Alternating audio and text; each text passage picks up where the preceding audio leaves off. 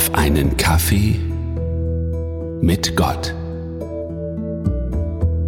Einer der wichtigsten Feiertage im tschechischen Jahresverlauf ist der Namenstag.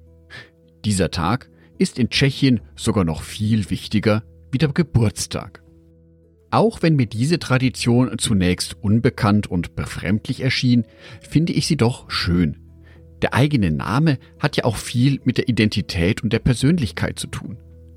Die Bedeutung des eigenen Namens sagt ja auch viel über eine Person aus.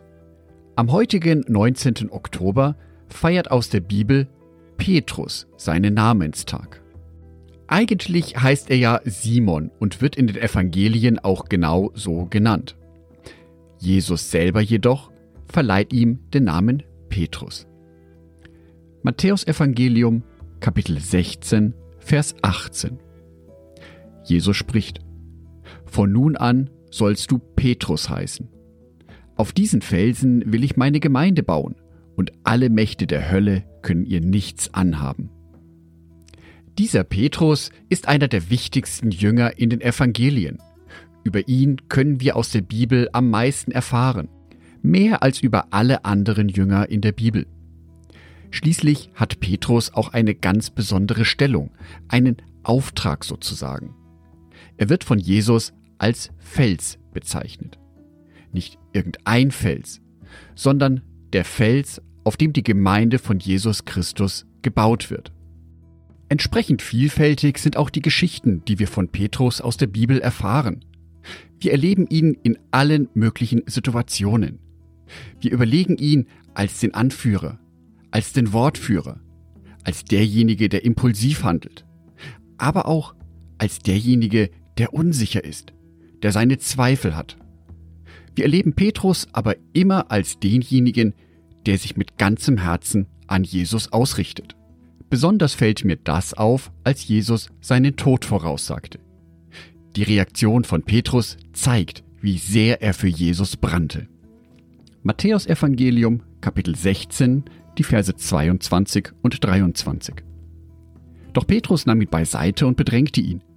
Das darf nicht sein, Herr, sagte er, das darf auf keinen Fall geschehen. Jesus drehte sich zu Petrus um und sagte, Geh weg von mir, Satan. Du willst mich in die Falle locken. Du siehst die Dinge nur mit den Augen der Menschen und nicht, wie Gott sie sieht. Aus diesem Dialog wird deutlich, wie sehr Petrus seinen Herrn Jesus liebte. Unter keinen Umständen wollte er ihn sterben sehen. Jesus musste leben. Petrus würde dafür sogar wortwörtlich über Leichen gehen. Schließlich zog er später das Schwert, um Jesus zu verteidigen.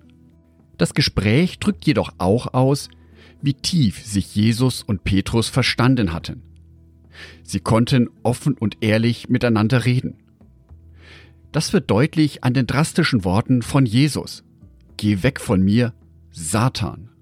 Immer wieder zucke ich innerlich zusammen, wenn ich diese Bibelstelle lese. Jedoch bin ich mir sicher, dass Jesus diese Worte ganz bewusst wählte. Er spürte, er erlebte Petrus Begeisterung für ihn. Aber diese Begeisterung muss auch durch Glauben und Einsicht geschützt werden. Ansonsten kann der Glaube fehlgeleitet werden, kann zu Situationen führen, die nicht im Sinne Gottes sind. Diese Begegnung mit Jesus zeigt aber auch, dass Fehler erlaubt sind. Ich muss vor Gott nicht der perfekte Christ sein. Ich muss nicht ein völlig unbescholtenes, reines Leben führen, um von Gott geliebt zu werden.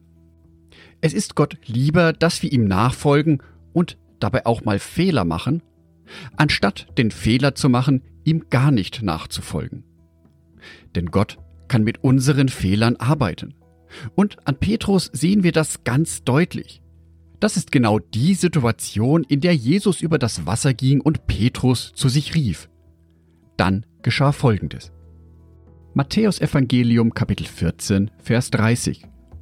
Als er, Petrus, sich aber umsah und die hohen Wellen erblickte, bekam er Angst und begann zu versinken. Herr, rette mich, schrie er.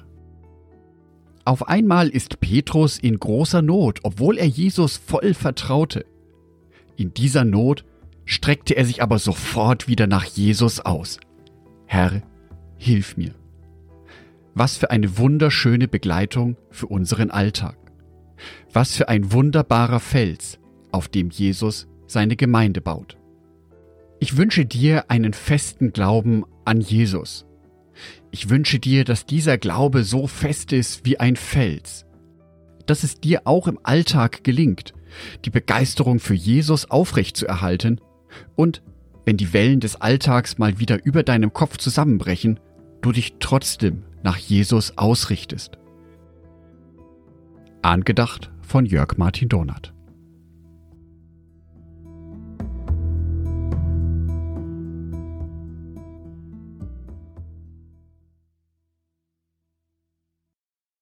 Ein herzliches Dankeschön an alle meine Patreons, die es mir ermöglichen, weiterhin den Podcast auf einen Kaffee mit Gott zu produzieren.